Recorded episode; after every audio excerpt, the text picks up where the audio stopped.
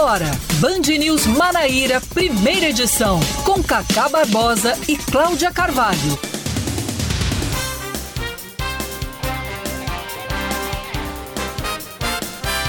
9 horas 27 minutos em João Pessoa, 9 horas 27 minutos na Paraíba. Bom dia, bom dia, bom dia. Hoje é quinta-feira, hoje é dia 5, 5 do 5 de 2022. Está começando mais um Band News Manaíra, primeira edição, comigo, Cacá Barbosa e com Cláudia Carvalho. Bom dia, Cláudia. Muito bom dia, Cacá. Bom dia para todos os nossos ouvintes. E chegou a hora de ficar bem informado. Até 11 da manhã a gente traz para você o que de mais importante acontece no estado da Paraíba. Então vamos aos destaques.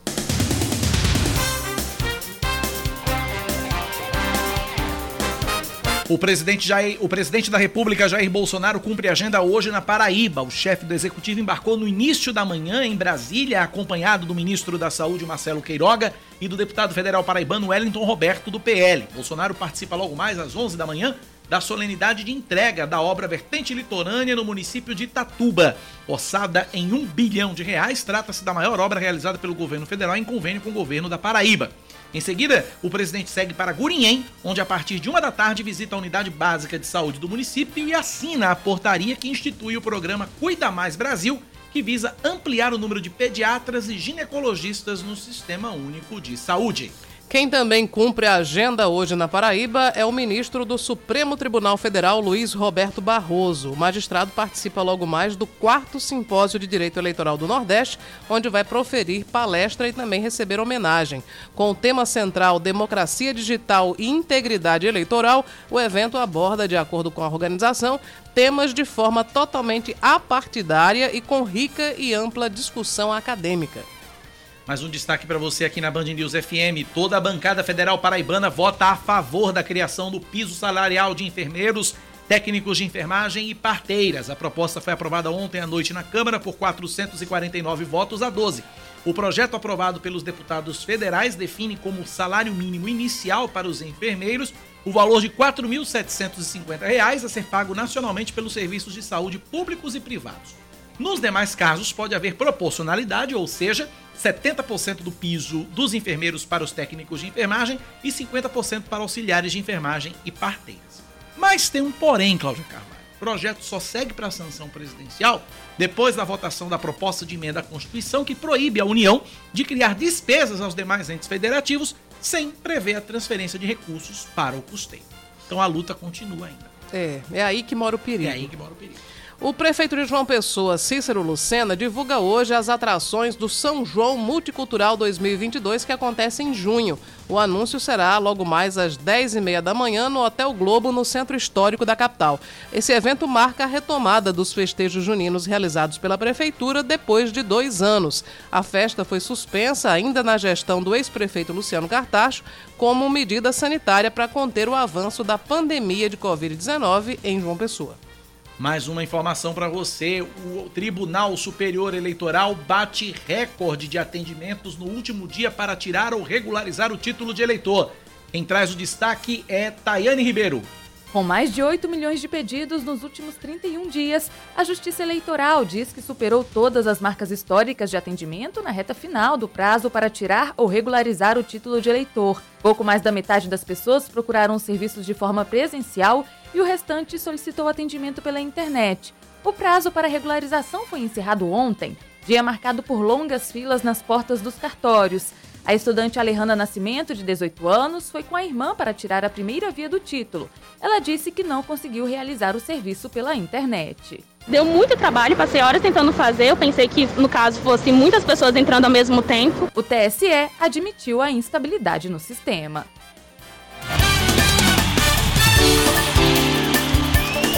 O 13 negocia o retorno de Marcelinho Paraíba ao comando da equipe visando a pré-copa do Nordeste que acontece no fim do ano. Se a Copa do Nordeste de 2020 de 2023 seguir os mesmos moldes de 2022, o Galo pode ter direito a uma vaga na fase preliminar da competição através do ranking da CBF. A diretoria 13 que já havia admitido interesse em manter o técnico Marcelinho Paraíba para o segundo semestre, afirmou que fez contato com o treinador para um acerto e que aguarda a resposta. 9 e 31. Band News. Tempo.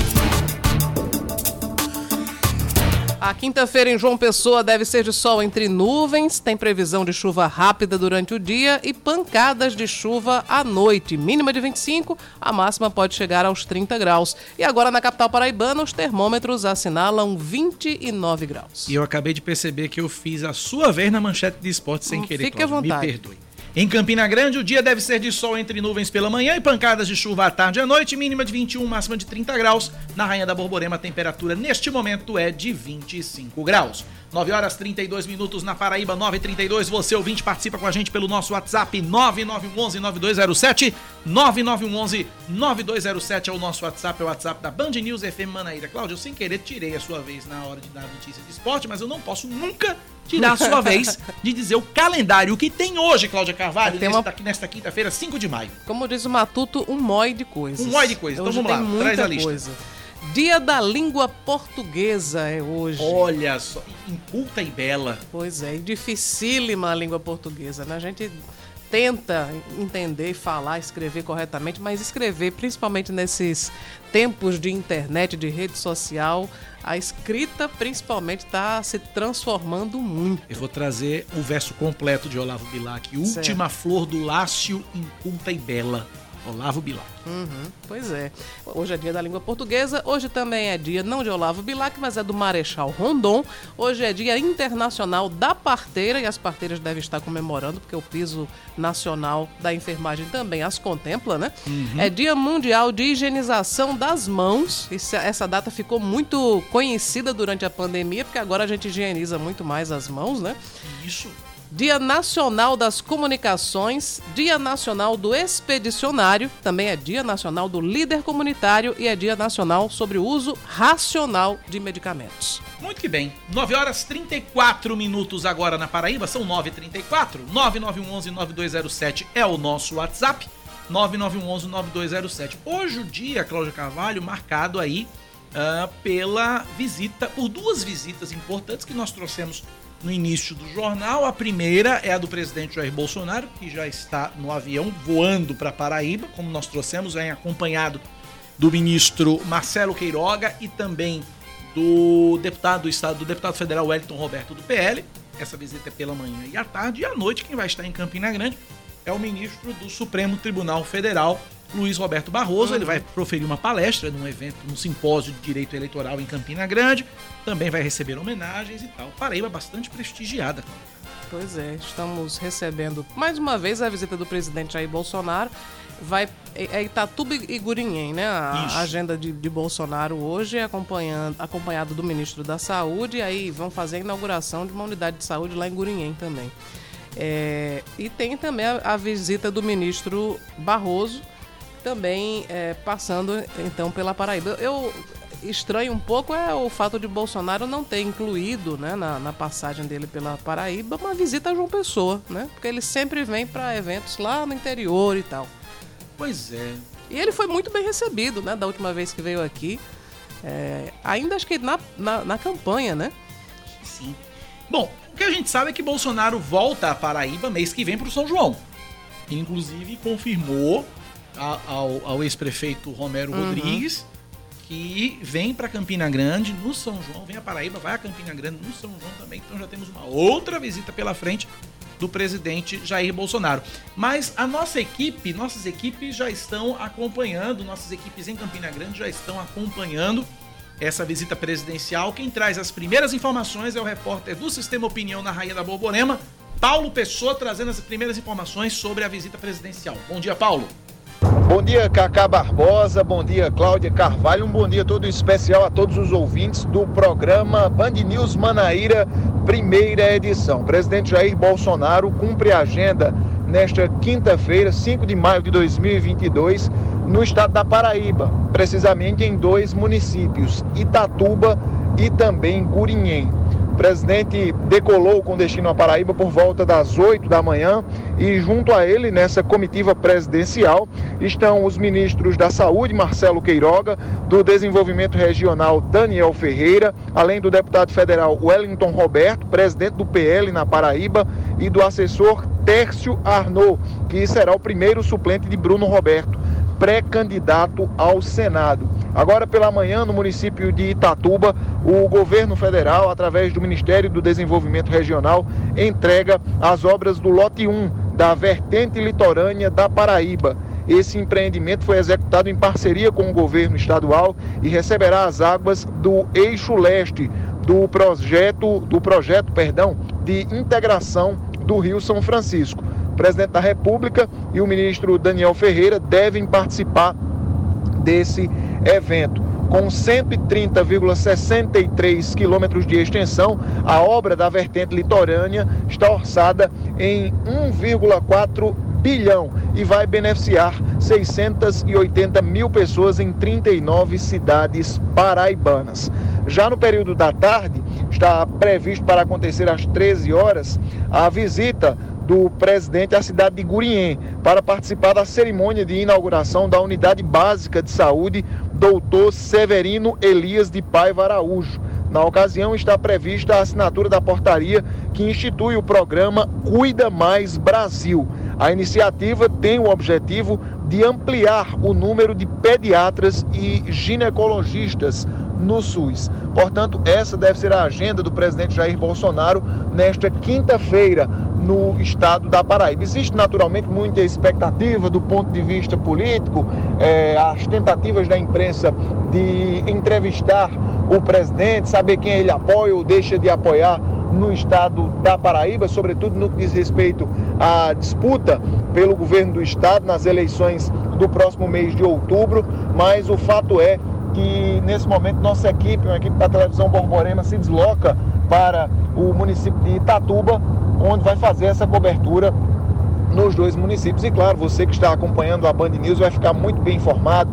Quem acompanha a TV Manaíra também vai ficar muito bem informado a respeito de toda essa agenda do presidente da República nesta quinta-feira em solo paraibano. Paulo Pessoa para o Band News Manaíra, primeira edição.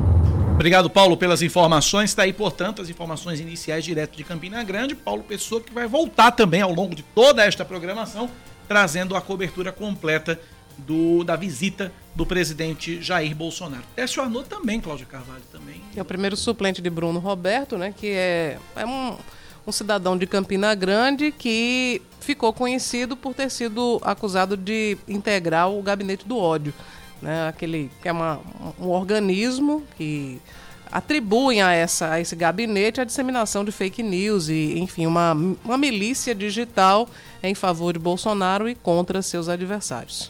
939 na Paraíba, mais de 25 mil paraibanos regularizaram a situação junto à Justiça Eleitoral. Ontem acabou o prazo para regularização, para emissão do título de eleitor, regularização da situação. Só que aí quem vai falar melhor sobre isso e quem vai trazer os números e o balanço é o secretário de Tecnologia da Informação do Tribunal Regional Eleitoral da Paraíba, José Cassimiro Júnior, que está com a gente a partir de agora. Cassimiro, bom dia, bem-vindo à Rádio Band News FM.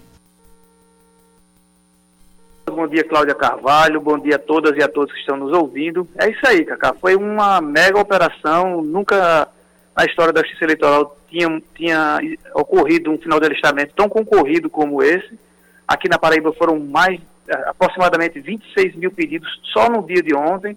Se você juntar antes de ontem e ontem, deu quase o total dos meses de abril e maio do, da eleição passada de 2020, para vocês terem ideia da dimensão do trabalho da gente.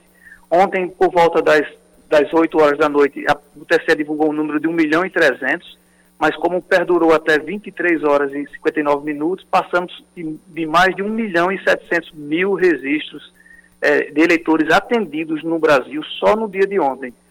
Mais de 10% da, do, do eleitorado brasileiro nós atendemos em um dia, é, por conta dessa grande procura, a, a, os, os, artistas começaram a, a chegar junto e chamando os eleitores para fazer inscrição, os eleitores entenderam a, importância da sua participação.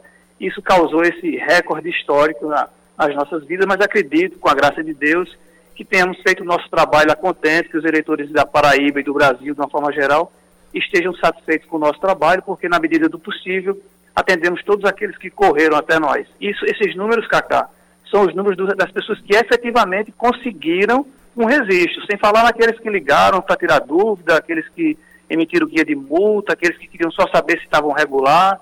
Então, se a gente for contar esse número aí, vai, vai ser um número bem, bem acima desses, desses mais de 1 milhão e 700 mil brasileiros atendidos no dia de ontem.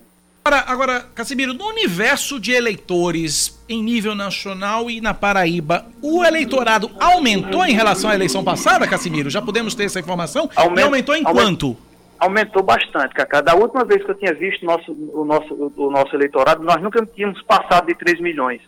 Da última vez que eu, que eu tinha visto, nós, nós estávamos aí com mais de 3 milhões e 10 mil eleitores acredito que devemos, devemos chegar aí a 3 milhões e 20 mil eleitores. Passamos já a casa dos 3 milhões. Isso na Paraíba? Então, isso só na Paraíba. Na Paraíba. Em nível de Brasil, nós temos aproximadamente 150 milhões de eleitores. É, então, assim, também passamos bastante disso. E, e essa procura agora para buscar o título, Cacá, nos dá um alento e, uma, e, quase uma certeza de que a abstenção nas eleições desse ano também serão históricas, serão muito baixas, dado ao, povo, ao eleitor que está ávido para votar, para participar diretamente da escolha dos candidatos, isso é bom para a democracia.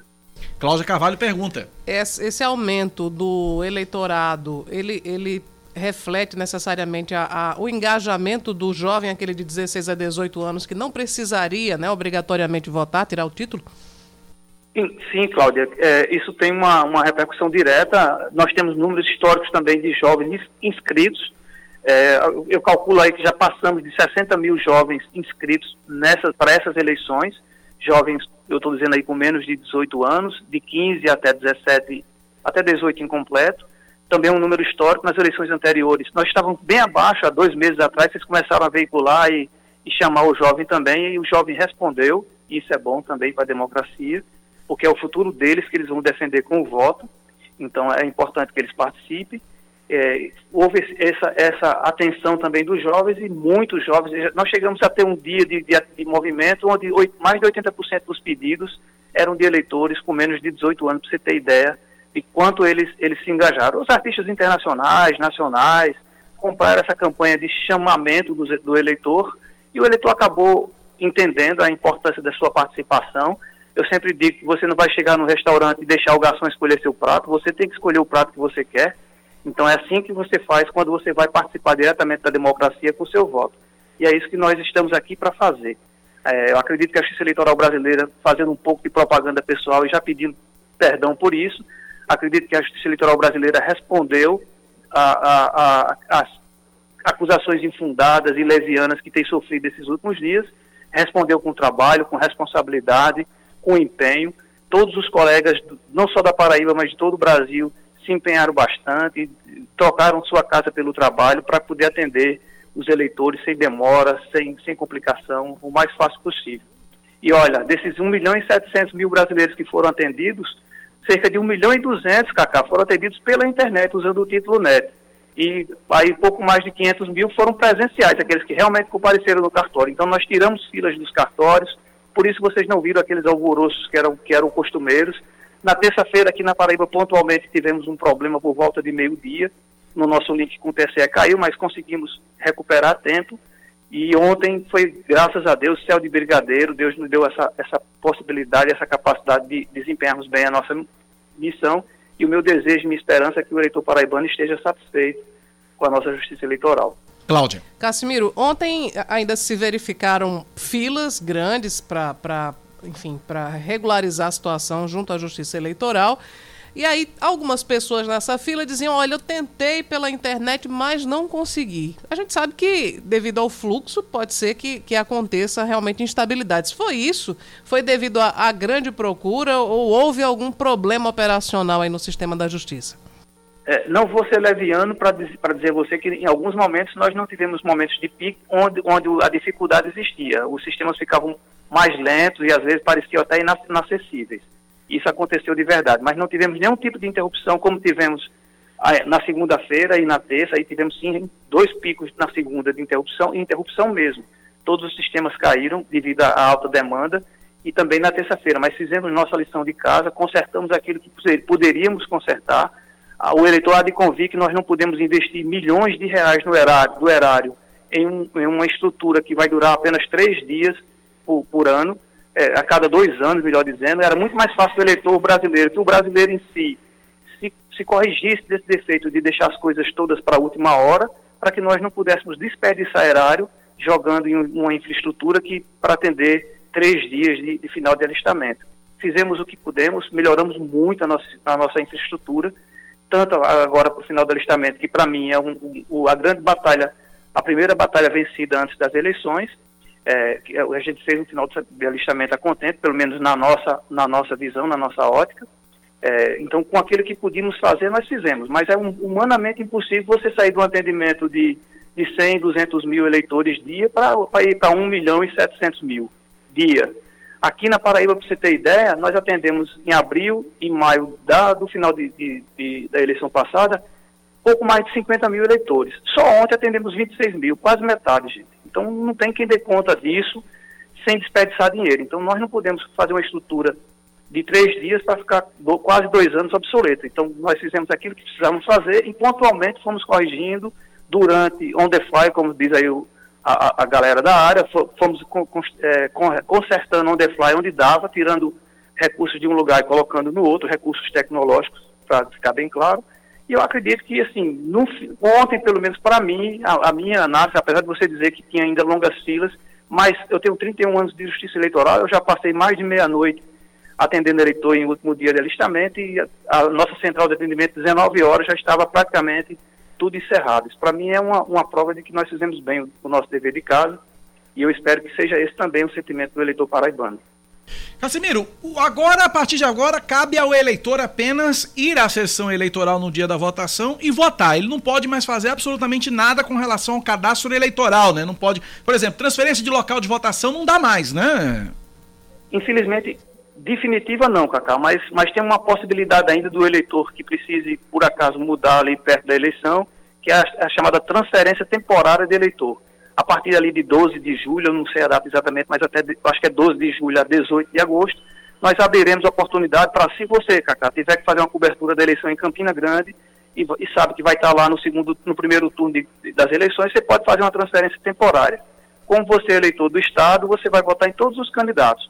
Mas se o eleitor de São Paulo tiver aqui na Paraíba de férias no dia 2 de outubro, ele pode transferir de São Paulo para cá, essa transferência temporária de eleitor, e votar. Agora só vota para presidente, porque como ele é de outro estado, vai votar só no cargo de presidente, que é o, o cargo nacional. Então isso também vai ser oportunizado, nós vamos usar muito vocês, aperrear muito vocês aí da imprensa, que são os nossos parceiros inafastáveis, vocês devemos muito a vocês todos. Nós vamos divulgar isso para os eleitores que saibam que vão viajar, tenham essa oportunidade ainda de transferir temporariamente o seu título para o lugar onde ele vai estar no primeiro turno, dia 2 de outubro, ou no segundo turno, no dia 30 de outubro. Isso é uma novidade, né, Casimiro? Essa transferência temporária, né?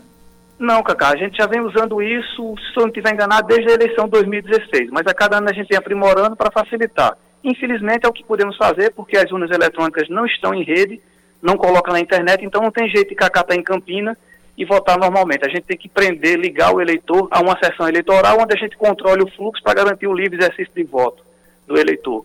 Por isso que o eleitor no Brasil não vota pela internet, para os que não, não sabem disso. Então nós precisamos dessa, desse liame, dessa ligação com a sessão. Então se você sabe que vai estar no dia da eleição, no primeiro turno, no segundo turno, em outro lugar, você ainda tem essa oportunidade do final de julho para a primeira quinzena de agosto para fazer essa transferência para o lugar onde você vai estar e aí você vai poder votar e não vai perder seu voto. Muito bem, conversamos, portanto, com José Cassimiro, ele que sempre é muito atencioso conosco, secretário de Tecnologia da Informação e Comunicação do Tribunal Regional Eleitoral. Cassimiro, não é aperreio nenhum, você conte sempre com a gente aqui para a gente divulgar as ações do Tribunal Regional Eleitoral e da Justiça Federal. Um abraço pra, da Justiça Eleitoral, um abraço para você. Obrigado, meu irmão, obrigado, Cláudio, obrigado a todos os ouvintes. Estamos sempre à disposição. É um prazer imenso sempre participar do programa de vocês. Estamos sempre à disposição porque vocês não pedem, vocês mandam. É isso, Fiquem imagina. com Deus. Um abraço, querido. Obrigado pela participação.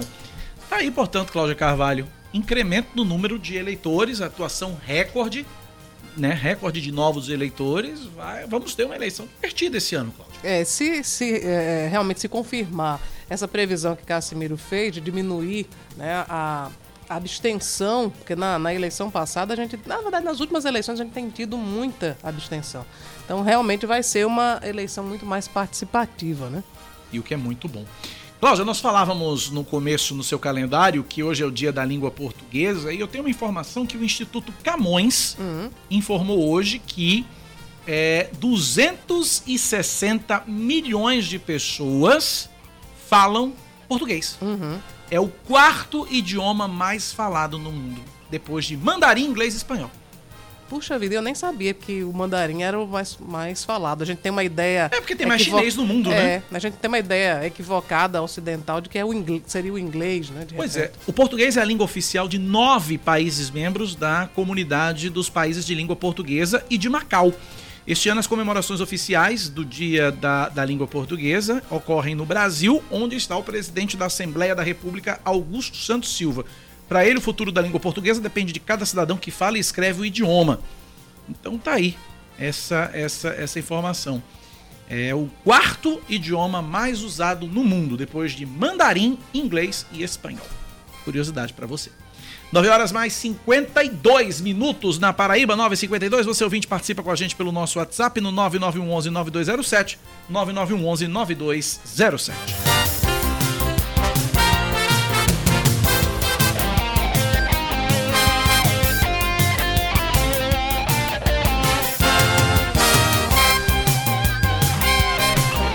9 horas e 53 minutos na Paraíba, 9 e 53. A gente segue aqui com o nosso Band News Manaíra primeira edição, convidando você a participar com a gente pelo WhatsApp 9911 9207, 9911 9207. Nas condições apontadas pelos funcionários do Centro de Distribuição dos Correios no bairro da Torre, aqui em João Pessoa, fizeram com que o trabalho fosse paralisado ontem. Em um vídeo divulgado nas redes sociais, o secretário-geral do Sindicato dos Trabalhadores em Correios e Telégrafos na Paraíba, Tony Sérgio, expôs toda a realidade que, de acordo com ele, já há alguns meses vem sendo uma constante na rotina dos servidores. Vamos ouvir. Os trabalhadores do CDD, Torre, que representa Cabo Branco, Tambaú, Tambaúzinho, toda as pessoas, bairro dos estados, acaba de paralisar o setor aqui, paralisar os trabalhos por falta de condições de trabalho. Nós esperamos que a empresa resolva o problema. Os trabalhadores estão num ambiente fechado, hermeticamente, praticamente fechado, sem condições de trabalho, com poeira e ainda com o risco completo da pandemia que não acabou. O ar-condicionado está parado, acaba de sair aqui um companheiro para o hospital, vários trabalhadores aqui com dor de cabeça e ânsia de vômito. Então paramos aqui o setor e só vamos voltar ao trabalho depois que a empresa resolver o problema. Em contato com Tony Sérgio, ele disse que horas após a paralisação, os Correios levaram uma equipe de manutenção para adiantar os reparos lá. É, foi garantido também que até amanhã todos os problemas vão ser resolvidos. A produção da Rádio Band News FM entrou em contato com os Correios, com a Superintendência dos Correios aqui na Paraíba, mas não obteve sucesso nas tentativas. Os Correios estão numa situação muito complicada do ponto de vista do, da prestação do serviço, mas também existe uma situação extremamente complicada também no trato com os próprios funcionários, né? Os Correios, que já foram uma, uma instituição tão acreditada, tão querida dos brasileiros, é, é, triste a gente ver que chegou a essa situação que está. É prestes a ser privatizado, na verdade, porque tem um projeto já tramitando, inclusive com a relatoria do paraibano Hugo Mota, né, no Congresso Nacional. 9 horas mais 55 minutos na Paraíba, são 9 e 55. A gente continua aqui trazendo outras informações para você. E teve uma operação, Cláudia, é, realizada em Campina Grande, que a gente trouxe a informação aqui inicial, mas foi uma organização da Polícia Rodoviária, uma operação organizada pela Polícia Rodoviária Federal, com a participação do Ministério Público do Trabalho e Polícia Civil e Militar, que detectou aí e, e, e coibiu uma situação de trabalho infantil em Campina Grande, nove crianças e adolescentes entre 10 e 16 anos foram encontradas nessa condição no Parque de Exposição de Animais Carlos Pessoa Filho. O procurador do trabalho Marcos Almeida contou que a operação aconteceu após denúncias de aliciamento de crianças para o tráfico de drogas e exploração sexual infantil. Vamos ouvir. No local foi possível constatar a exploração do trabalho infantil de meninos e meninas a partir de 10 anos de idade, no próprio manejo com os animais e também a existência de crianças e adolescentes em situação de extrema vulnerabilidade, inclusive com risco do aliciamento para o tráfico de drogas e a exploração sexual comercial. Citando a legislação, Marcos faz um apelo para que a sociedade priorize e dê o devido valor ao momento vivido por crianças e adolescentes para que vivam essa fase com a devida dignidade. É preciso entender que a proteção das crianças e adolescentes precisa ser uma prioridade absoluta dos poderes públicos, da sociedade e dos próprios pais, como determina a própria Constituição Federal no artigo 227. Não é possível admitir que crianças e adolescentes possam estar expostos a situações violadoras de direitos e da própria legislação brasileira. É preciso mudar esse panorama.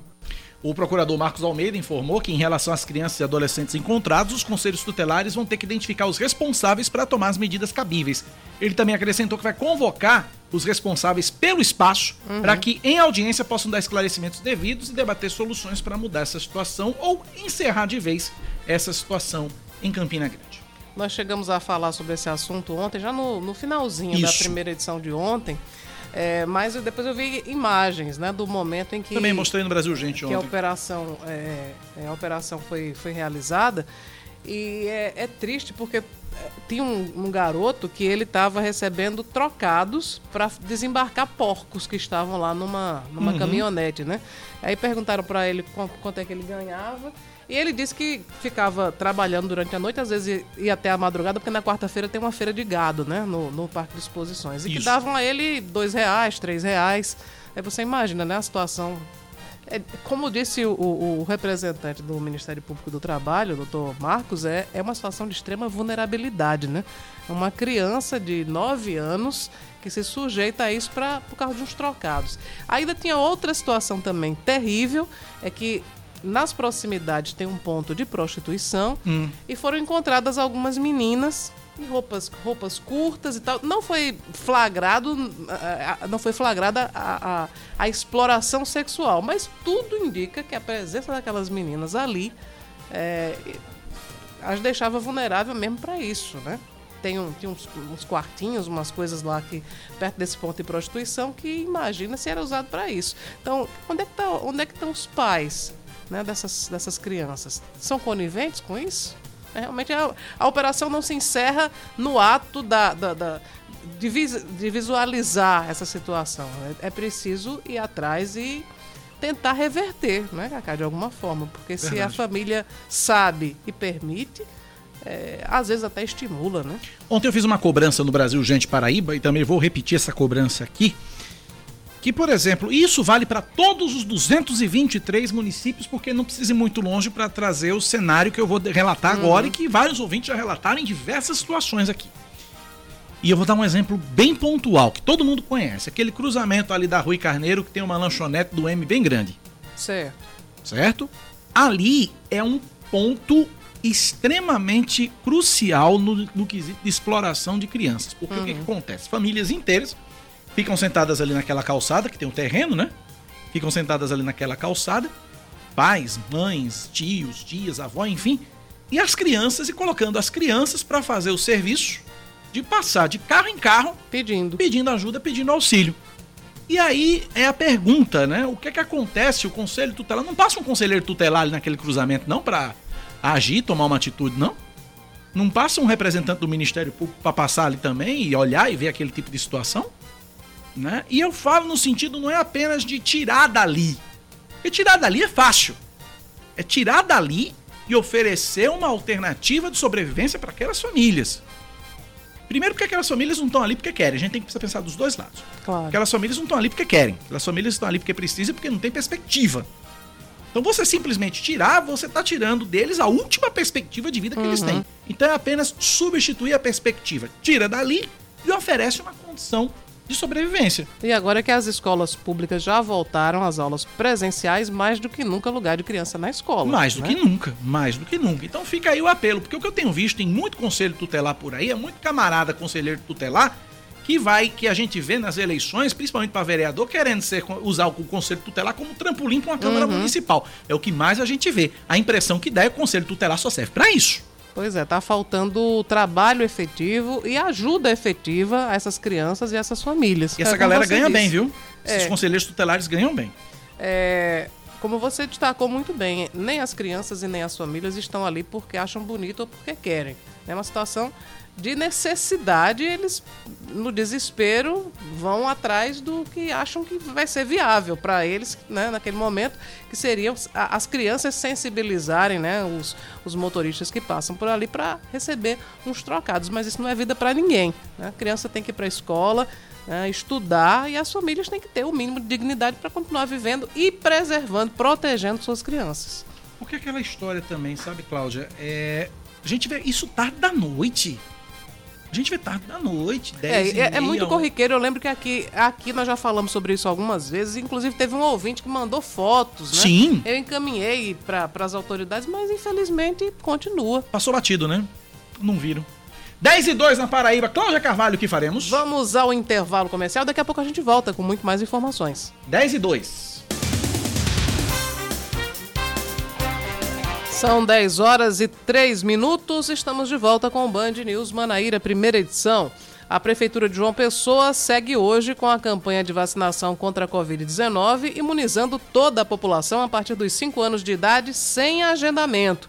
Os postos de vacinação funcionam nas policlínicas municipais, nas unidades de saúde da família, no ginásio Ivan Cantizani e também no Mangabeira Shopping. Além das duas doses para crianças de 5 a 11 anos, estão disponíveis a primeira dose para o público com 12 anos ou mais, a segunda dose da Coronavac, Pfizer, AstraZeneca e Janssen e a terceira dose para a população com idade a partir de 18 anos. Apenas as pessoas acima de 60 anos que vão tomar a quarta dose dose precisam realizar o agendamento e isso pode ser feito pelo aplicativo Vacina João Pessoa ou também pelo site vacina.joaopessoa.pb.gov.br. Mais um destaque para você: o Procon de João Pessoa recebe denúncia de supostos aumentos inesperados no preço dos combustíveis.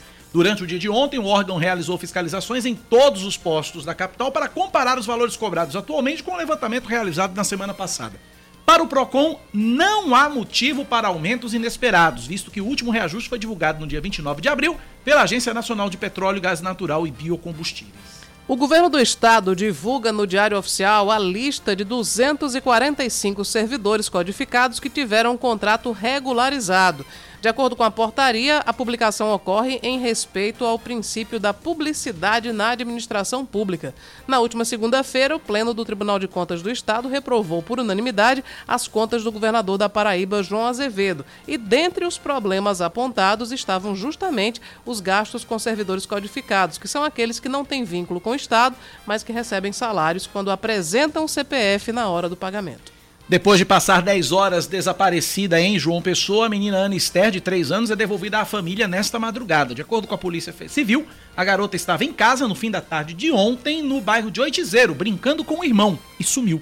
A partir daí, a Polícia Militar e o Corpo de Bombeiros foram acionados e iniciaram as buscas por Ana Esther, mas sem sucesso. Por volta das 4 da manhã de hoje, a família encontrou a menina no portão de casa usando apenas uma calcinha, depois de ouvir o barulho semelhante ao de uma moto.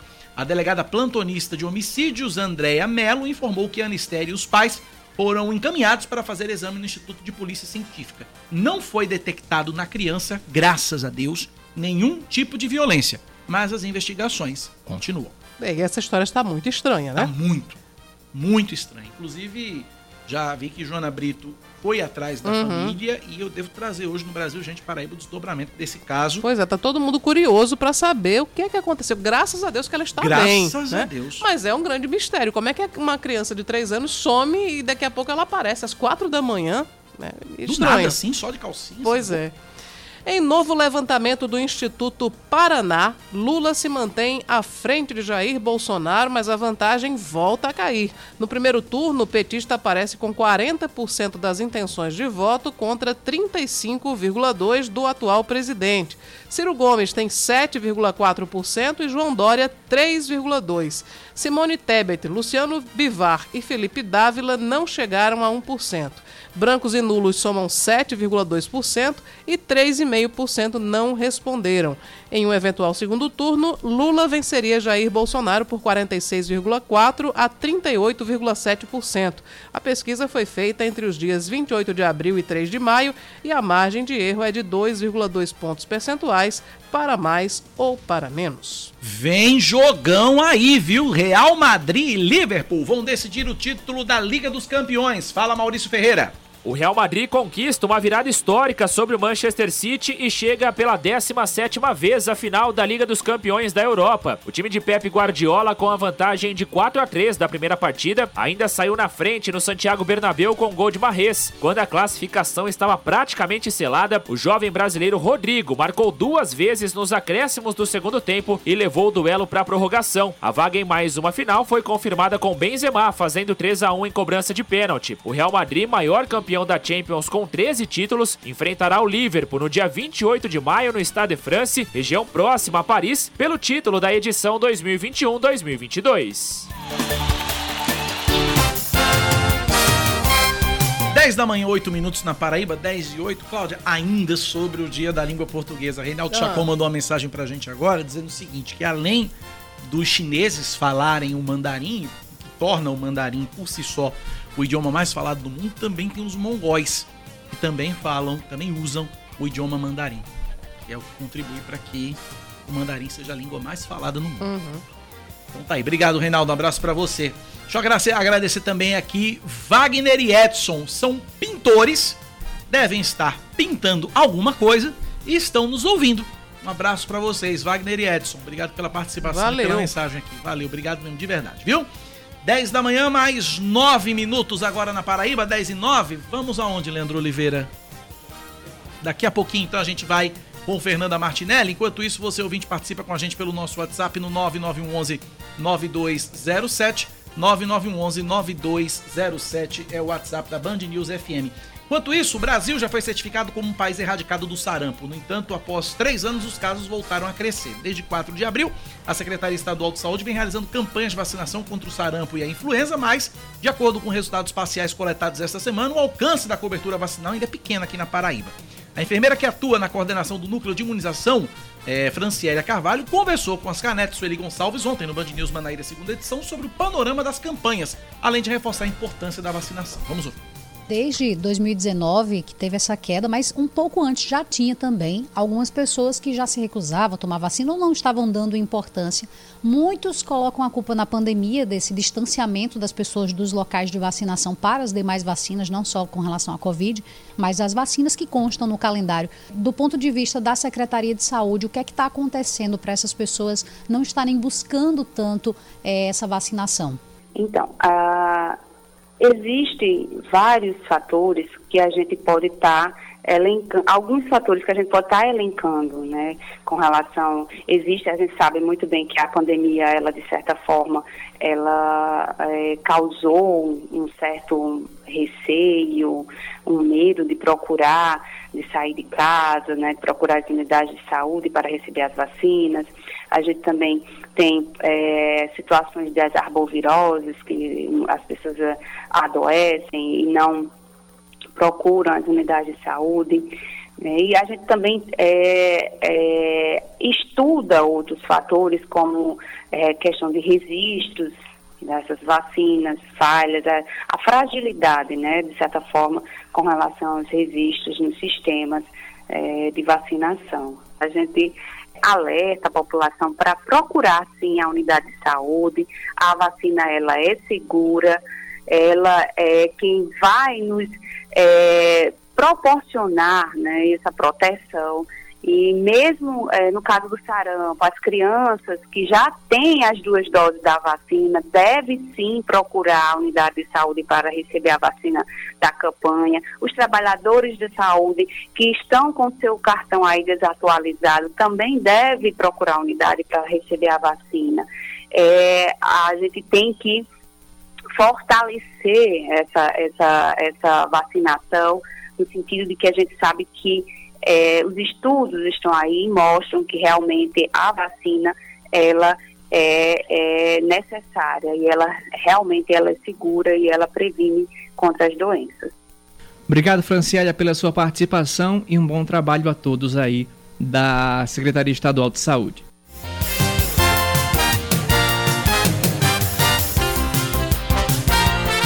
Bem, bem, 10 da manhã, 12 minutos agora na Paraíba, 10 e 12. Vamos a Brasília, Fernanda é, Cláudia Carvalho? Fernanda Martinelli está na linha porque o Senado aprovou o valor mínimo permanente do Auxílio Brasil em 400 reais e agora a medida vai para a sanção do presidente Jair Bolsonaro. Também tem o piso salarial dos agentes comunitários de saúde que vai ao plenário do Senado. E tem aí, eu vou incluir, não estava nem na pauta, vou até pedir para Fernanda falar sobre isso também, o piso Daqui a pouquinho, então, a gente repercute esse assunto. Vamos a esses detalhes aqui com Fernanda Martinelli. É você, Fernanda. Oi, Cacá. Bom, bom dia a você, Cláudia, a todos os ouvintes. Pois é, ontem o Senado da República aprovou o valor mínimo de 400 reais para o Auxílio Brasil, como você bem disse. Hoje, esse valor gira em torno de 224 reais e, de acordo com a PEC dos precatórios, estaria garantido o pagamento apenas para 2022. Com a aprovação desse projeto do valor mínimo de 400 reais, agora aprovado pelo Senado, semana passada foi aprovado pela Câmara, esse aumento vai para a promulgação do presidente. Já havia sido apresentado algumas emendas solicitando que o Auxílio Brasil fosse de 600 reais, mas o Ministério da Economia chegou a dizer que mesmo no valor de 400 reais, o impacto para as contas públicas deve ser muito alto. Mesmo assim, o Congresso aprovou esse valor mínimo e agora, depois da promulgação, vai ser feito o pagamento de 400 reais, o que aumenta o orçamento, principalmente das famílias que precisam do Auxílio Brasil para sobreviver. Por outro lado, o Senado também aprovou o piso nacional salarial para os agentes comunitários de saúde de combate à endemia.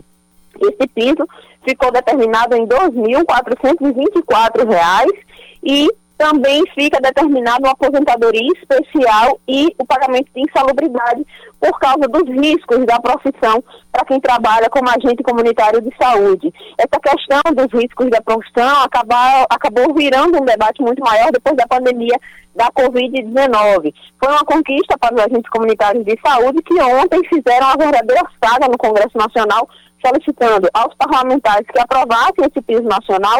O projeto já tinha passado pela Câmara dos Deputados, ontem foi para a CCJ do Senado e logo depois foi para o plenário do Senado da República, onde conseguiu essa aprovação. Então, dia de extrema movimentação, parlamentares envolvidos recebendo agentes comunitários de saúde em muitas reuniões e acabou acontecendo essas duas aprovações importantes, tanto o aumento do Auxílio Brasil como também o piso salarial para os agentes comunitários de saúde e de combate a endemias.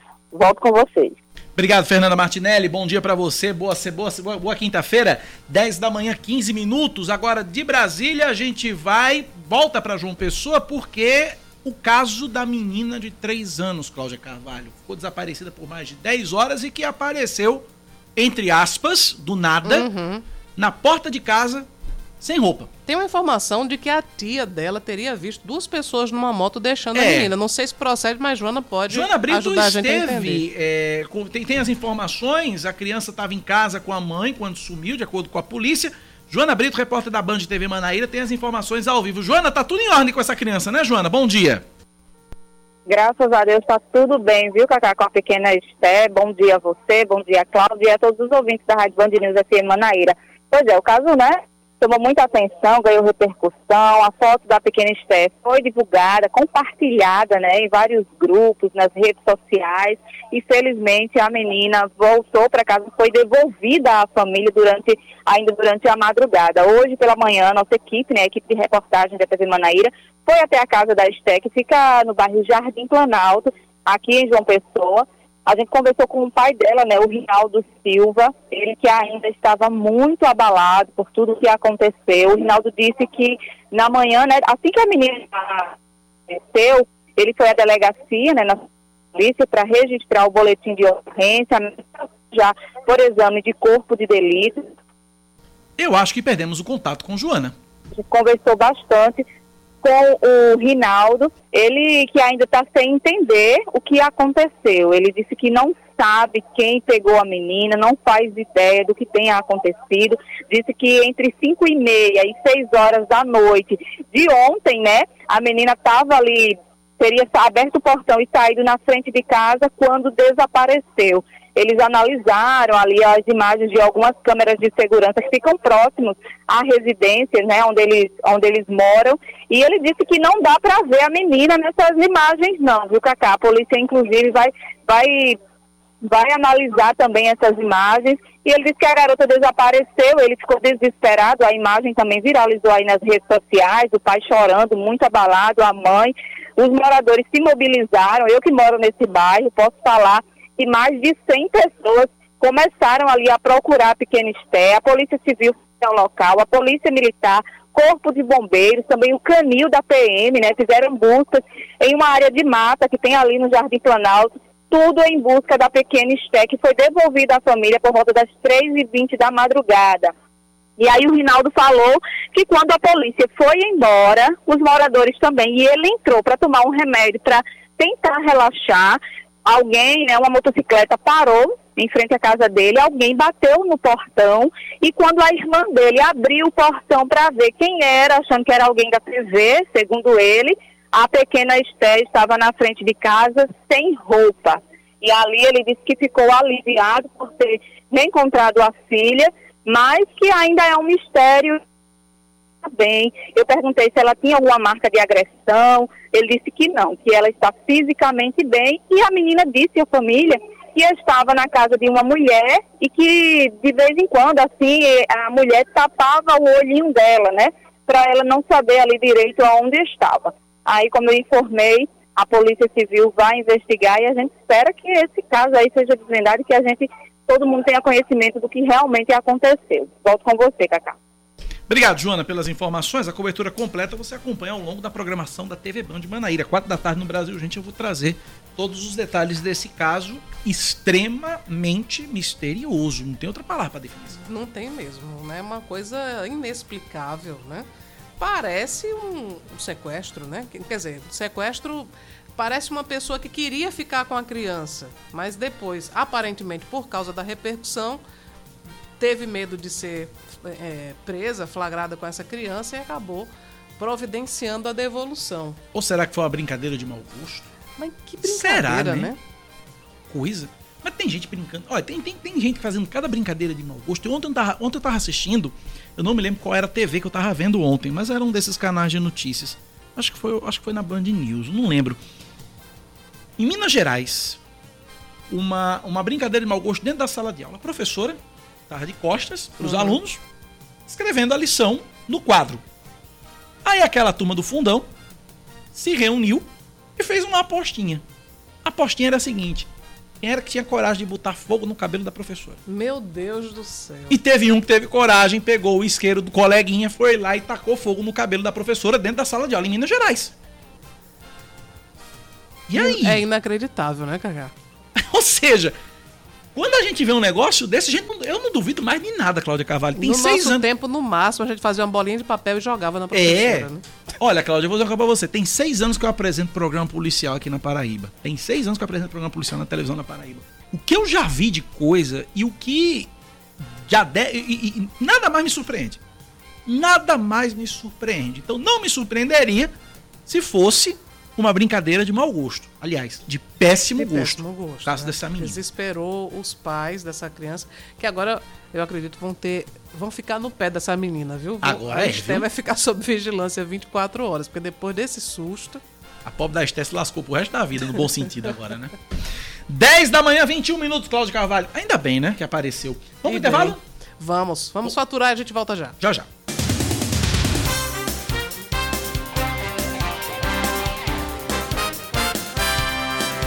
10 horas 23 minutos na Paraíba, 10 e 23. Vai ser inaugurada amanhã em João Pessoa a primeira central de logística reversa de eletroeletrônicos. O equipamento vai funcionar na Avenida Hildo Souto Maior, no bairro de Mangabeira, zona sul da capital. A central vai receber, vai receber resíduos como monitores, computadores, aparelhos de celular, câmeras fotográficas, entre outros eletroeletrônicos, que podem ser reaproveitados, evitando que cheguem aos aterros sanitários.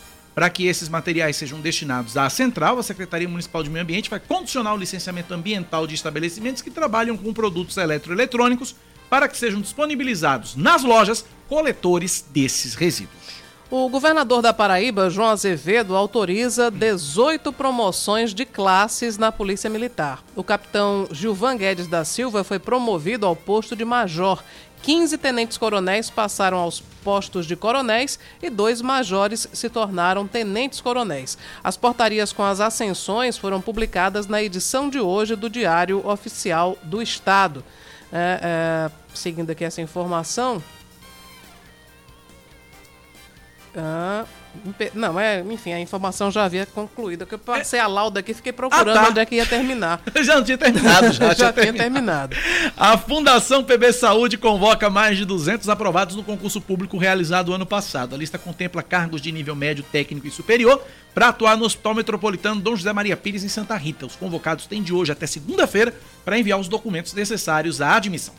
29 municípios da Paraíba ainda se utilizam de lixões para destinar os seus resíduos. Desses, 22 encaminham todo o lixo produzido para esses depósitos e 7 já destinam parte dos resíduos para aterros sanitários. Os dados fazem parte de um levantamento feito pelo Centro de Apoio Operacional do Meio Ambiente do Ministério Público da Paraíba. De acordo com a instituição, verifica-se uma mudança de cenário, já que em 2017 o problema existia em 194 municípios da Paraíba. O presidente Jair Bolsonaro veta um novo projeto que destinaria recursos ao setor cultural de Brasília Brasília, Rafael Procópio. O presidente Jair Bolsonaro decidiu por vetar integralmente a nova lei Aldir Blanc, que previa repasse de 3 bilhões de reais por ano até 2027 ao setor cultural. A decisão foi publicada no Diário Oficial da União desta quinta-feira. Segundo Bolsonaro, o projeto de lei contraria o interesse público e é inconstitucional. O projeto previa que o dinheiro seria repassado aos estados e municípios e 80% da verba seria destinada a editais, chamadas e projetos que possam ser transmitidos via internet, além de manutenção de espaços culturais. O restante seria destinado a programas de incentivo à cultura. A primeira lei que recebe o nome de Aldir Blanc, escritor e compositor vítima da Covid em 2020, destinou 3 bilhões de reais ao setor cultural como um auxílio emergencial.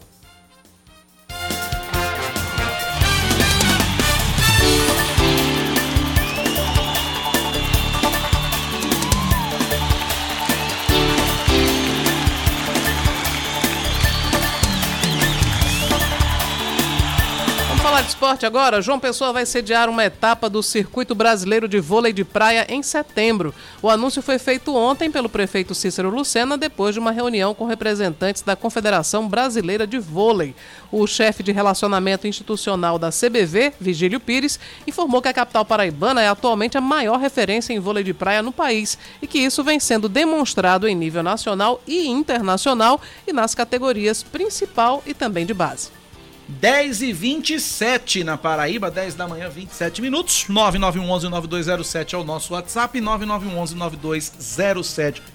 Cláudia, como é bom a gente ver a, cidade de João Pessoa chamando atenção para as modalidades esportivas, né? Uhum. Essa, essa etapa do circuito de vôlei de praia. Quem nunca foi, tente ir porque é delicioso. É uma vibração tremenda, né? É delicioso. Você tá ali no meio da arquibancada, curtindo, acompanhando, torcendo. O vôlei de praia é muito divertido, a animação muito. é muito boa, o clima. Não, sobretudo é, é depois bom. de uma pandemia, ir pra praia já é um acontecimento. Já é um ir para ver vôlei de praia, então. É fabuloso, é muito bom. Dá vontade do cara pular o alambrado e jogar, viu? 10 da manhã, 28 minutos na Paraíba, 10 e 28. Você vai conferir agora uma reportagem que mostra como os exercícios físicos podem ajudar a aliviar as dores causadas pela chikungunya. Reportagem de Vitor Oliveira. Os primeiros sintomas levaram a crer que Gilmaisa estava com dengue, mas logo veio o diagnóstico de outra doença transmitida pelo mosquito Aedes aegypti, a chikungunya. Nos primeiros dias foram dores muito intensas nos joelhos, embaixo dos pés, o que dificultava até a minha locomoção. E depois essas dores foram se eh, intensificando para as mãos, né, aqui nos, nos punhos, e cada dia mais piorando, que a vontade era de ficar só deitada. A funcionária pública aposentada teve a doença no começo do mês de abril, mas as dores nas articulações seguem.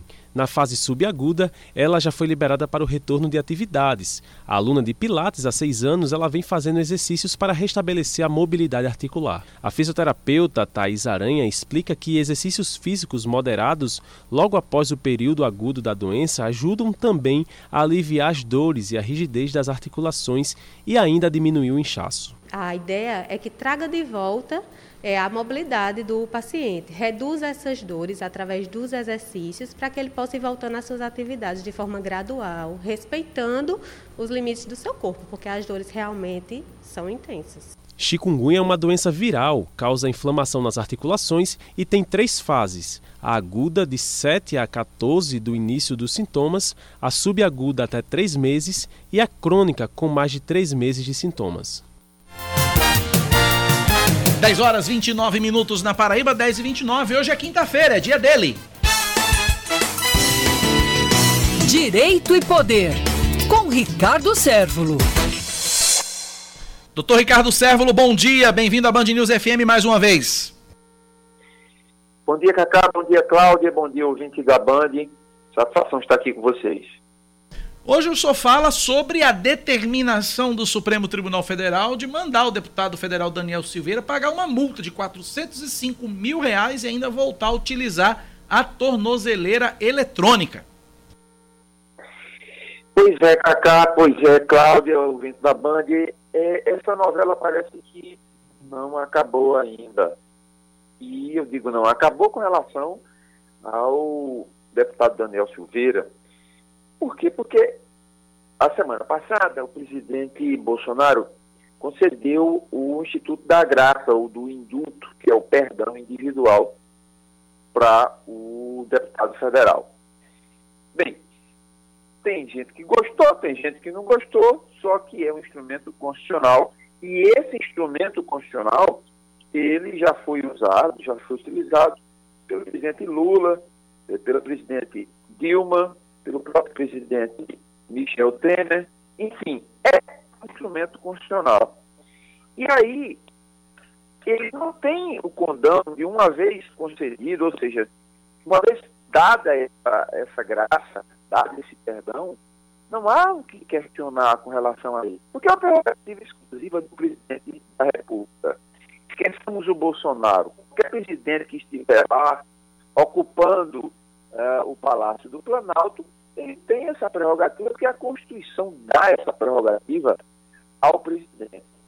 E simplesmente o ministro eh, Alexandre de Moraes, ele voltou a fazer aquilo, a, a ignorar.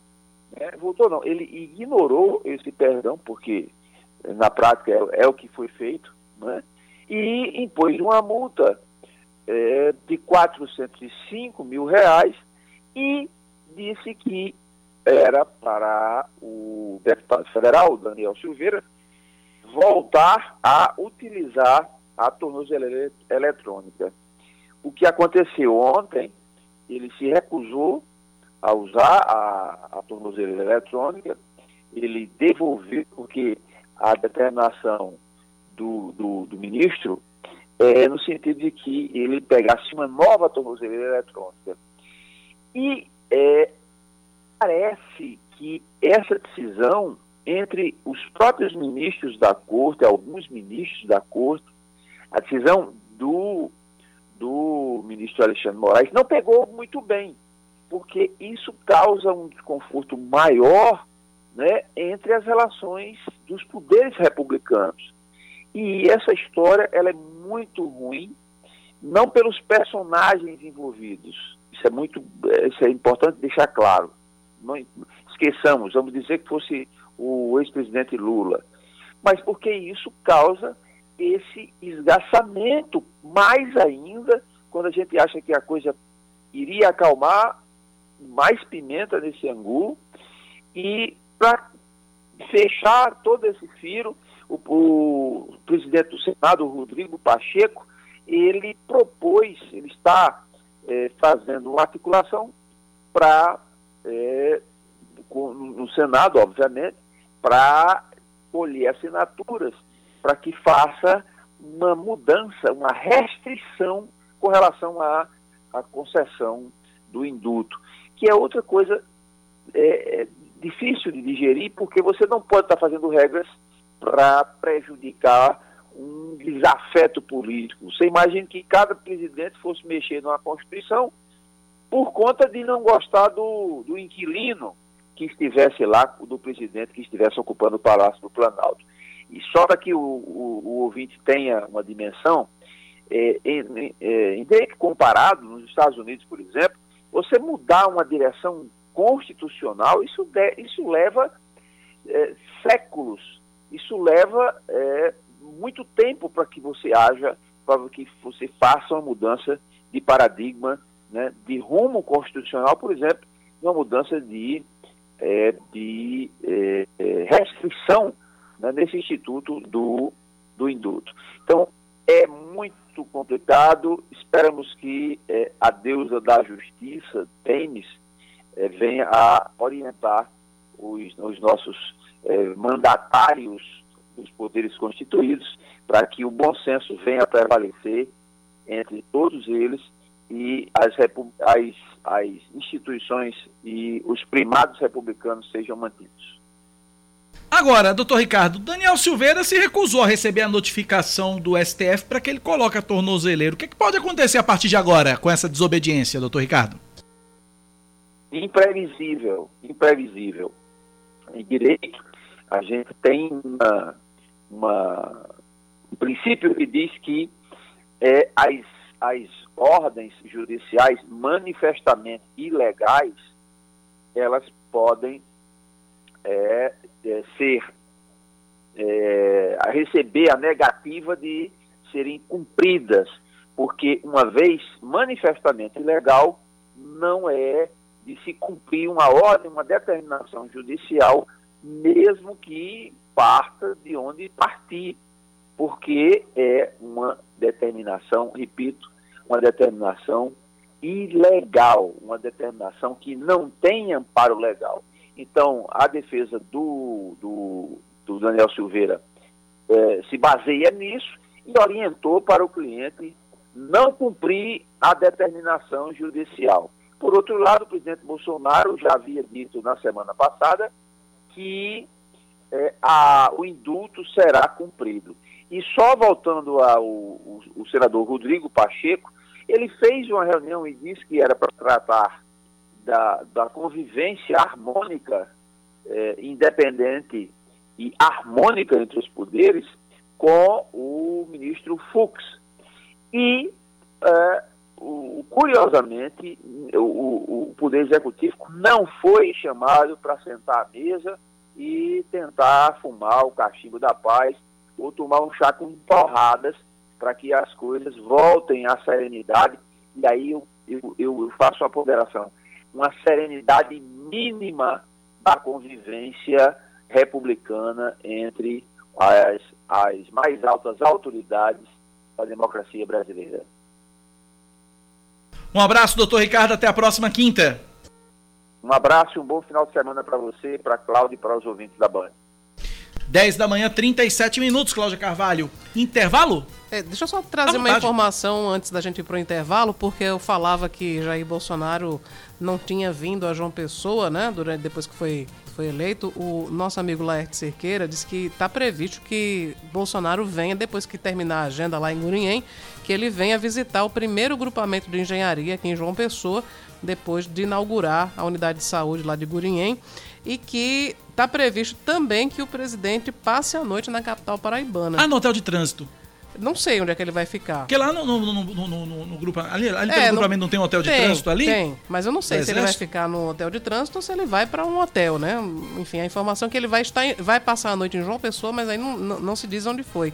Onde será, aliás. E que amanhã cedo ele segue para Georgetown, que é a capital da Guiana, onde ele vai participar de uma agenda oficial. Então o presidente Bolsonaro vem a João Pessoa. É. 10 horas 38 minutos. Agora sim, intervalo, a gente volta já já com o último bloco do Band News Manaíra, primeira edição.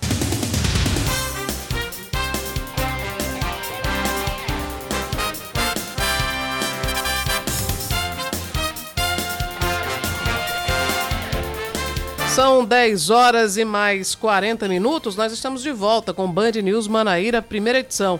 A Câmara de Alhandra, que fica aqui na Grande João Pessoa, caça o mandato do vereador Jeremias Nascimento, do PP, e convoca a primeira suplente, que é Regiane dos Santos, mais conhecida como Rosa do Gás, para ocupar a vaga. A decisão foi tomada pela mesa diretora devido à perda automática dos direitos políticos do agora ex-parlamentar em decorrência de uma sentença penal condenatória. Jeremias foi condenado a quatro meses de detenção pelos crimes de calúnia e injúria, além do pagamento de multa de 3 mil reais a título de danos morais, depois de ter chamado em 2015 o prefeito de Alhandra, Marcelo Rodrigues, de ladrão, ridículo, imbecil e palhaço. Nossa, em agosto, delicadeza, não não? é? Em agosto do ano passado, Jeremias, durante discurso na tribuna da Câmara, chamou o vereador João Ferreira, que é conhecido como João Sufoco, é, de. Aliás, ele não chamou de diabo, ele disse que João Sufoco ele tinha um pacto com o diabo. Acho que vocês lembram disso, né? Que foi muito, teve muita repercussão. Ele, Meu inclusive, acusou o, o deputado Branco Mendes também de ter, ter feito a mesma coisa. Foi uma. Enfim, uma declaração que repercutiu muito. Depois ele meio que pediu desculpas e tal, mas não, não colou muito, não. Eita, nós é muita delicadeza, viu? E é muito assunto importante sendo discutido em Alhandra. A Prefeitura de João Pessoa segue realizando testes rápidos para a detecção da Covid-19 em 56 unidades de saúde da família. O atendimento é de segunda a sexta-feira, de 1 às 4 da tarde, para pessoas com sintomas gripais ou que tiveram contato com quem testou positivo para a doença. Os exames são do tipo RT-PCR antígeno. A gente segue com mais um destaque, agora um destaque do mundo pet. Né? O, um guaxinim foge do Parque Arruda Câmara e é encontrado no quintal de uma casa no bairro do Roger, aqui em João Pessoa. De acordo com a assessoria da Bica, o animal chamado Rei fugiu por um erro do, de manejo, foi para a avenida e se locomoveu até a residência que fica nas proximidades. Depois do resgate, que foi realizado ontem, o guaxinim foi devolvido ao recinto e está afastado por um cambiamento até se acostumar com o filhote que a fêmea teve recentemente. Quer dizer, ficou estressado porque o filhote É. estava perturbando. Exato, deve ter sido isso. Uma aposta feita em Campina Grande acerta as 15 dezenas do concurso 2512 da Loto Fácil e leva mais de 800 mil reais. O bilhete foi um bolão com seis cotas. Na Loto Fácil, o apostador marca entre 15 e 18 números, dentre os 25 disponíveis no volante, e fatura o prêmio se acertar de 11 a 15 pontos. A aposta mínima de 15 dezenas custa 2 reais e os sorteios são realizados às segundas, quartas e sextas-feiras. A gente segue com mais um destaque aqui no Band News Manaíra, primeira edição. Uma das lojas mais tradicionais do Brasil está de volta, agora no ambiente online. Quem conta pra gente isso é Priscila Xavier. A loja de departamentos Mesbla rompe as barreiras do tempo e anuncia o retorno das atividades.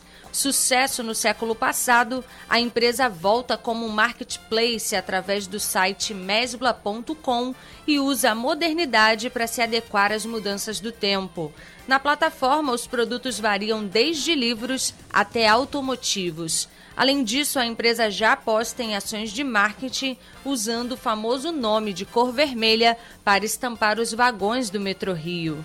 Nesta semana, o icônico relógio da Mesbla na Rua do Passeio, que permaneceu apagado por mais de 20 anos, desde o encerramento das atividades da empresa em 1999, reacendeu.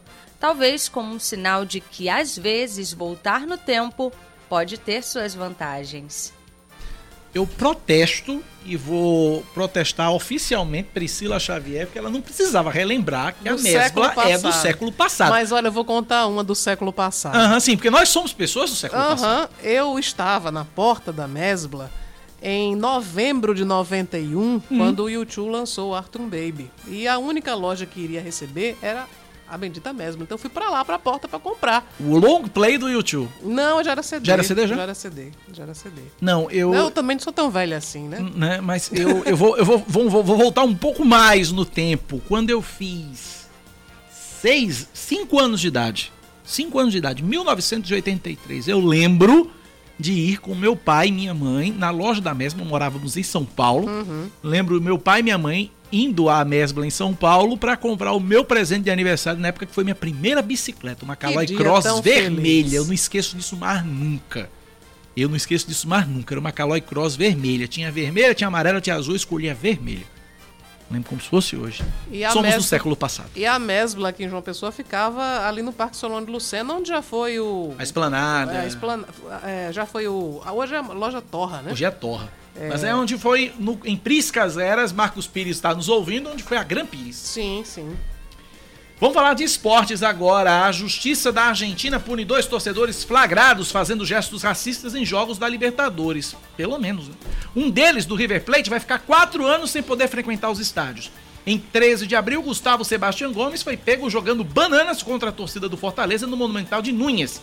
O outro torcedor punido é Leandro Ponzo, do Boca Juniors. Ele chegou a ser preso por imitar um macaco no jogo contra o Corinthians na Neoquímica Arena e só foi liberado após o pagamento de fiança. 10 e 46. Esportes. Com Ellison Silva. Aqui na Paraíba, mais que em qualquer outro lugar do Brasil, a justiça é quase que um anexo do futebol, seja para definir resultados, quem pode ou não ir para a arquibancada, ou qualquer outro tipo de situação, tudo isso vai para o tribunal. E agora a Justiça determinou a suspensão das eleições da Federação Paraibana de Futebol que estavam marcadas para o próximo dia 23 de maio, dois dias depois da decisão do Campeonato Paraibano. Isso porque o Spartax, clube de João Pessoa, junto com Força Comunitária, time amador, também da capital, juntamente com Arlan Rodrigues, ex-presidente do Atlético de Cajazeiras e que está disposto, disposto a disputar esse pleito, o que não é possível sem um apoio mínimo de oito clubes profissionais e oito amadores, eles entraram em conjunto com a ação na Quinta Vara Civil de João Pessoa, alegando uma série de irregularidades aí na antecipação das eleições. Entre elas estão expostas descumprimentos de alguns artigos do Estatuto da própria Federação, como a necessidade da publicação de três vezes em 30 dias em jornal de grande circulação a data dessa Assembleia Geral para convocar as eleições, e também existe uma discordância quanto ao tempo mínimo para antecipar o mandato, que esse seria, na previsão do Estatuto, dia 29 de maio e não dia 23. O juiz Ronaldo Rocha Queiroga ele exigiu que todo o processo seja feito respeitando o, o rito que consta no Estatuto. Eh, os autores da ação ainda pediram o afastamento de Michele Ramalho da presidência da FPF, só que aí essa situação acabou sendo negada. Certamente, essa ação não tem apenas um caráter jurídico, né, para que seja tudo respeitado respeitando a legalidade da situação. É também um movimento estratégico e político para que a parte que entrou na justiça, que tem um pretenso candidato aí à presidência, acabe ganhando tempo para negociar apoios para que sua candidatura seja viabilizada. E como outubro também temos eleições para cargos públicos, de presidente até governador, senadores, deputados federais e estadual, com certeza alguns pauzinhos já estão sendo mexidos aí, porque quem acha que política e futebol não se misturam, ou não conhece de futebol, ou não conhece de política, ou não conhece de nenhum dos dois. E pior, tem que se misturar mesmo, porque tudo é política. Só que o problema são os interesses, válidos ou não, que movem esse tipo de união. O ponto mais baixo de toda essa situação é que o Instagram da Federação Paraibana de Futebol, a página da instituição, uma hora depois da publicação da decisão judicial, estava lá repostando mensagens de apoio apenas para a chapa de Michele Ramalho. Mais uma vez, como eu já trouxe aqui em algumas oportunidades, ela serve apenas como rede social profissional da dirigente e não da entidade em si ou em defesa dos seus clubes. Algo que qualquer um pode ver, basta lá seguir ou abrir a página do Instagram, arroba Federação Paraibana. Se o futebol paraibano fosse minimamente organizado e ficasse apenas na base do desporto, eu tenho certeza que o judiciário aqui do estado ficaria com muito mais tempo para analisar causas realmente importantes. Mas seguimos, seguimos na mesma, né, com o campo sendo secundário dentro do futebol, enquanto quem tem caneta na mão, no fim das contas, acaba decidindo o nosso caminho. Obrigado, Elison, pelas informações. Ainda na, área de, ainda na área de esportes, o prefeito Cícero Lucênio e o Botafogo oficializaram nesta manhã a renovação da parceria entre a prefeitura e o clube. Em reunião na sede da Federação Paraibana de Futebol, ficou acertado um patrocínio com contrapartida social do clube. A, a, a prefeitura vai a, garantir apoio financeiro no valor de 800 mil reais ao Belo. Em contrapartida, o Botafogo dar continuidade ao projeto de suporte técnico a estudantes da rede municipal de ensino que atende hoje 150 crianças. 10h49, ainda sobre a mesma, Cláudia, duas informações, duas mensagens aqui. Uma é, ouvinte Tony aqui dizendo o seguinte: se não me engano, era na Mesbla que tinha uma lanchonete que vendia o delicioso abacaxi burger. Era fantástico. Você lembra abacaxi disso? Abacaxi burger? É, eu nunca ouvi falar eu nisso. Eu também não. Eu não sei porque eu não morava em João Pessoa nessa época. Eu moro em João Pessoa, para quem não sabe, em do, de 2005 para cá. Uhum. E na época já era esplanada, a Mesbla já tinha fechado. Então, não sei, eu nem posso confirmar nem, nem mentir isso. É, eu morava aqui, mas eu não, não conhecia o abacaxi burger, não. Não, não sei nem, eu não sei nem do que se trata. Eu imagino que seja um hambúrguer de abacaxi, creio. Mas enfim. E também Marcos Pires manda mensagem pra gente confirmando a audiência dizendo o seguinte: Isso mesmo, as primeiras escadas rolantes do estado, Gran Pires. Minha mãe teve que contratar dois instrutores para ensinar o povo a subir sem medo. Ainda assim, vez por outra, alguém perdia uma sandália. Abraço, Marcos. Bons tempos. Bons tempos. Abraço, Marcos Pires. Obrigado pela audiência. 10 horas e 50 minutos na Paraíba, 10 e 50.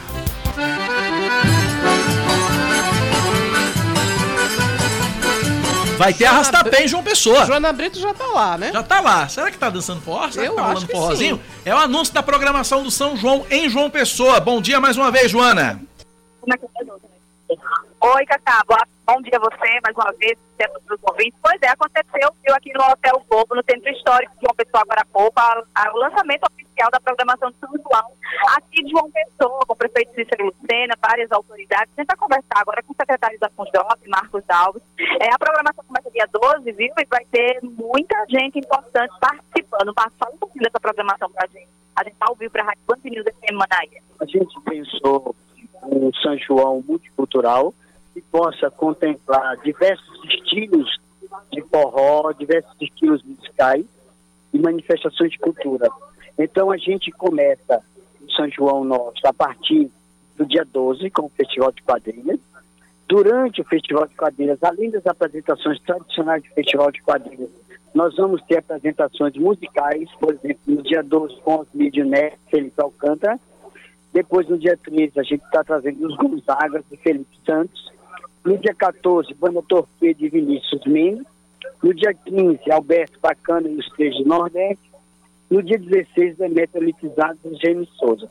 Nesse período, até o dia 24, nós vamos estar ofertando trios de forró de serra, apresentações de quadrilhas juninas nos nossos equipamentos culturais, como Casa da Pólvora, Hotel Globo, Pavilhão do Chá, Lagoa, lá no Busto de Tamandaré e no Centro Cultural Mangabeira. E também vamos, no dia 21, a gente volta com os festejos eh, de, digamos, shows, né? Na Lagoa, com Elba Ramalho, Ranieri Gomes, Banda Encantos e Swing Nordestino. No dia 22, a gente tem Bel Marques, Luca Bez, Berinho Lima, Forró Caçoar. No dia 23, Matheus Fernandes, Brasas do Forró, João Lima e os Filhos do Forró. No dia 24, às 16 horas, a gente vai ter na Lagoa um Forró Kids, com Clarinha, Laís Menezes e os seus convidados, que são as crianças, que, as crianças da Paraíba de João Pessoa, que participaram do The Voice Kids. E à noite a gente encerra os festejos juninos com Nando Cordel, Mara Pavanelli, Israel Muniz e Fabrício Rodrigues. Essa é a nossa programação de São João Multicultural em João Pessoa. Muito obrigada, Marcos, pelas informações. Cacá, uma programação extensa, né? Muitos artistas, viu? É, tem aí para todos os gostos, tem para criançada também. Vai ter muito arrasta-pé depois de dois anos, né? Sem programação presencial por causa da pandemia. Agora o São João da capital é oficial, viu? Vai ter sim, vai ter apresentação cultural, vai ter também é, as competições entre as quadrilhas, né? Então é só se preparar, viu, para muito arrasta-pé. Volto com você. Obrigado, Joana, pelas informações. Agradeço a Marcos é, Alves pela informação também, pela participação aqui na Band News FM Manaíra. Tá aí, Cláudia Carvalho, programação de São João na capital paraibana, com várias atrações e Elba Ramalho. É, que é a grande atração né, do São João. Aliás, Elba Ramalho vai estar em, várias festividades aqui da Paraíba. Campina Grande também está em Bananeiras, né? Tá, tá, em- tá muito presente a paraibana Elba Ramalho no São João da Paraíba. Sobre o burger, abacaxi burger, o ouvinte está dizendo aqui. Era um hambúrguer que tinha uma rodela de abacaxi dentro. É, eu realmente Mas era junto com a carne, isso? Devia ser gostoso. Eu adoro abacaxi. É, também gosto de abacaxi. Eu gosto de abacaxi assado na, na, na churrasqueira. sim, na brasa, com- né? Na brasa, com canela por cima. Também é muito bom. Eu gosto de abacaxi de todo jeito. É, abacaxi, abacaxi é bom de todo jeito. Quando tá digitando aqui, eu não sei se é o hambúrguer com a carne. É isso mesmo, a carne com a rodela do abacaxi dentro. É, deve ser uma mistura interessante. Deve ser uma mistura curiosa. 10h55, Cláudia, confirmando aqui, Cláudia, o presidente Jair Bolsonaro de fato vai passar a noite no hotel de trânsito do Exército. Uhum. Informação do, da assessoria do primeiro grupamento de engenharia.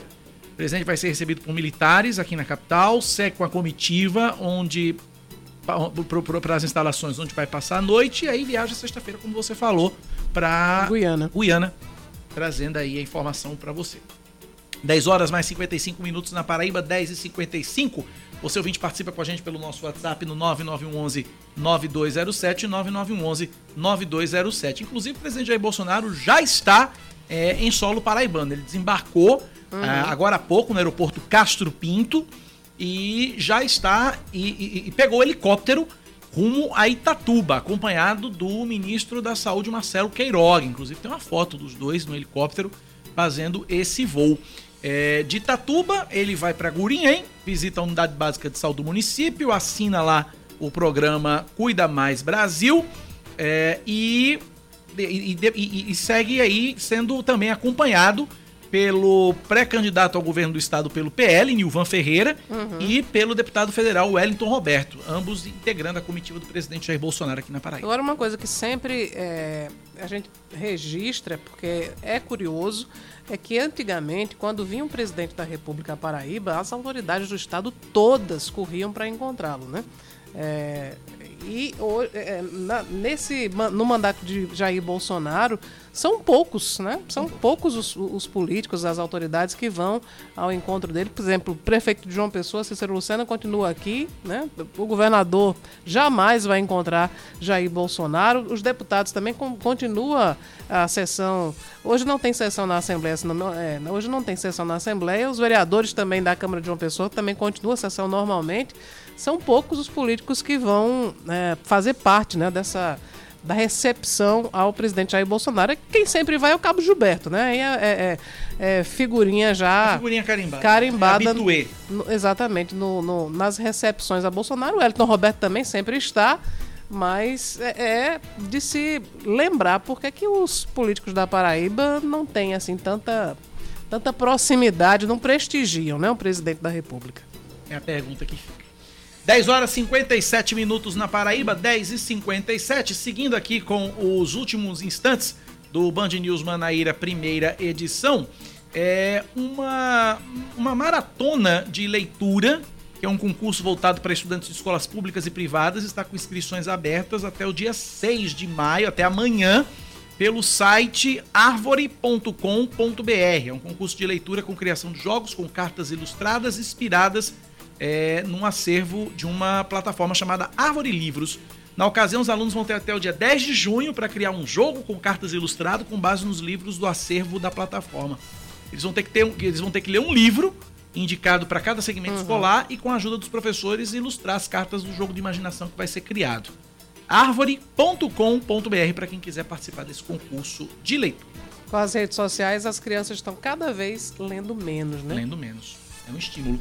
10h58, Cláudia Carvalho é um K, é um B, é um? Ô, sim! Acabou-se, é ponto final do Band News Manaíra, primeira edição.